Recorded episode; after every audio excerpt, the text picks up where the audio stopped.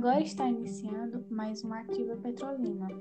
Hoje iremos falar sobre preconceito. Convidamos a aluna Ana Paula, da Escola Professora Adelina Almeida, para falarmos sobre este assunto. Bom dia, Ana Paula. Olá, bom dia. Ana Paula, você já sofreu algum tipo de preconceito? Sim. Quais foram eles? Já sofri por ser magra, ter cabelo cacheado e também usar óculos. De certa forma, isso te afetou? Querendo ou não, isso me afeta bastante. Sinto o quanto esses padrões que a sociedade impõe deixam nosso psicológico abalado.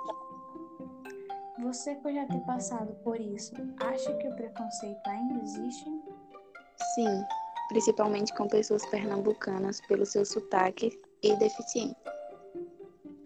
Você já presenciou alguma situação de preconceito? Se sim, poderia relatar alguma? Sim, já presenciei uma cadeirante sofrendo preconceito por estar atravessando a rua. Infelizmente, não temos uma cidade adaptada para pessoas deficientes. Na sua opinião, qual a melhor forma de combater o preconceito? Tendo o principal, que é respeito pelo próximo. Então, gente, encerramos por aqui. Obrigada pela participação, Ana Paula.